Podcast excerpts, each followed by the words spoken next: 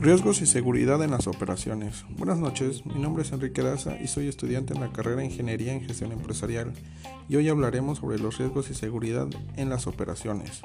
Para estudiar los diferentes tipos de riesgos es necesario saber qué se considera como un riesgo. Es la probabilidad de que suceda un evento, impacto o consecuencia adversa. Tenemos los riesgos mecánicos, que es el conjunto de factores físicos que pueden dar lugar a una lesión por la acción mecánica de elementos de máquinas. Los diferenciamos por el sistema de transmisión o la zona de operación y sus formas elementales peligro de cizallamiento, peligro de atropellamiento o arrastres, peligro de aplastamiento de sólidos o de líquidos. Las medidas de seguridad de máquina son una combinación de medidas adoptadas en fase de diseño y construcción de la máquina y de las medidas que deberán ser tomadas. El equipo de protección individual son aquellos destinados a ser llevados o sujetados por el trabajador para que se proteja de uno o varios riesgos. Se clasifican en tres categorías, de riesgo bajo o mínimo, riesgo medio grave, riesgo alto, muy grave o mortal. Tenemos eh, equipos de protección individual de uso habitual para máquinas, los protectores de cabeza, protectores de las manos, protectores de pies, protectores de tronco y protectores auditivos.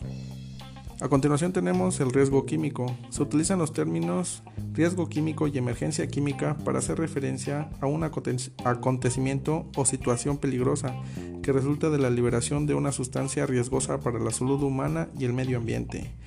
Tenemos sustancias involucradas, sustancias peligrosas, aditivos, contaminantes y adulterantes y productos radioactivos. También podemos especificar características especiales de los accidentes químicos. A continuación tenemos los riesgos eléctricos. Son eventualidades posibles a causa de un accidente, resultado del proceso del paso de corriente eléctrica por el cuerpo humano.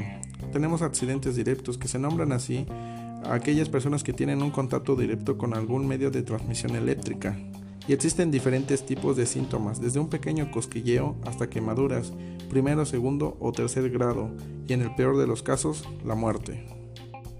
Tenemos los riesgos infectobiológicos o biorriesgo, que consiste en la presencia de un organismo o sustancia derivada de un organismo que plantea una amenaza a la salud humana. Los agentes infecciosos bacterianos son organismos unicelulares visibles a microscopio. Las, intenciones bacterianas que se encuentran con mayor frecuencia se producen en pequeñas heridas derivadas de heridas descuidadas. Dentro de ellos tenemos los virus, que son organismos más pequeños que los anteriores, que se multiplican dentro de las células del ser vivo. Tenemos los hongos, que son formas de vida vegetal muy pequeña. Su principal este, acción en el hombre es en la piel. Tenemos parásitos, que son organismos que se encuentran y que se nutren a expensas de los tejidos de un ser vivo. Las vías de ingreso de los riesgos biológicos del organismo son por vía respiratoria, vía digestiva, fecal oral, vía sanguínea, por piel o mucosas. Enfermedades ocupacionales por riesgos biológicos son enfermedades que se presentan por la exposición ocupacional a los microorganismos u otros seres vivos. Existen criterios preventivos básicos.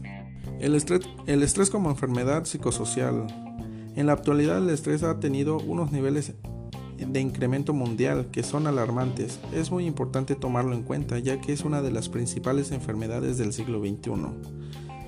El estrés relacionado con el trabajo se describe como una serie de reacciones físicas y psicológicas que ocurren cuando los trabajadores deben hacer frente a exigencias ocupacionales que no corresponden a sus conocimientos, destrezas o habilidades, y esto termina afectándoles en su desarrollo dentro de una empresa.